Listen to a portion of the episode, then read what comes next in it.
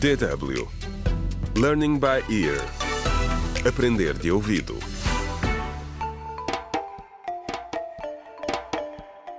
Contra o crime. Olá, bem-vindo ao 11 episódio do audiolivro Contra o Crime, o desafio do plástico, escrito por James Mohando.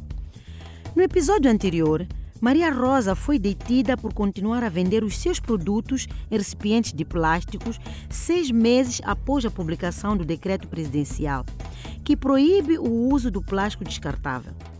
Entretanto, por causa das chuvas, a filha de Maria Rosa Yasmin ficou presa na cidade vizinha de Chebo, onde o Alvin, outro estudante que lhe deu abrigo.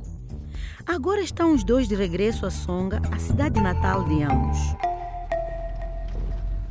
O autocarro era velho e pequeno e os passageiros iam apertados como sardinhas em lata.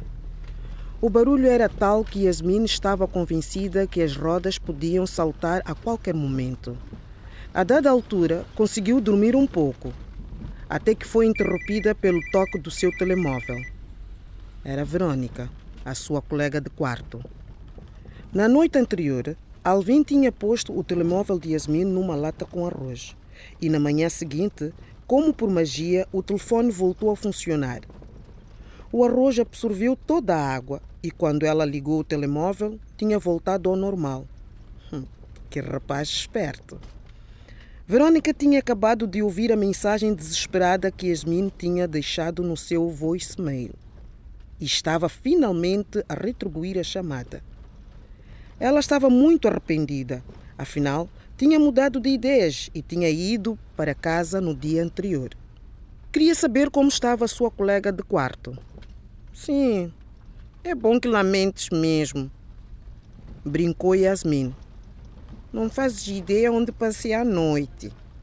Ela explicou como tinha conhecido Alvin, que ele a tinha acolhido e lhe tinha oferecido o seu quarto para dormir. Verônica estava tão entusiasmada que não conseguia parar de rir. Então, então, amiga, me conta, me conta. Aconteceu alguma coisa entre os dois? Diz, dormiram na mesma cama?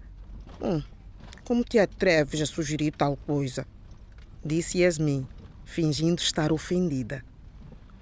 Achas que eu sou o quê? na verdade, ele foi um cavalheiro. Deixou-me dormir na cama e ele dormiu no sofá. Mas sabes o que mais? Ele é engraçado. As duas raparigas poderiam ter ficado ali a falar durante horas se Camilo não tivesse telefonado também. Ela desculpou-se, despediu-se de Verônica e mudou para a chamada do seu irmão. Oh, Yasmin, Yasmin, finalmente! Onde estás? Estou a ligar-te há séculos. Camilo parecia desesperado. A mãe, a mãe, Yasmin, foi presa. Eu não sei o que fazer. O coração de Yasmin disparou. Por que, que alguém iria prender a sua mãe? O que, que ela teria feito? Camilo não fazia ideia. Um comerciante de Songa tinha enviado alguém para o avisar. Estava a caminho da esquadra da polícia para descobrir o que se estava a passar. Contra o crime.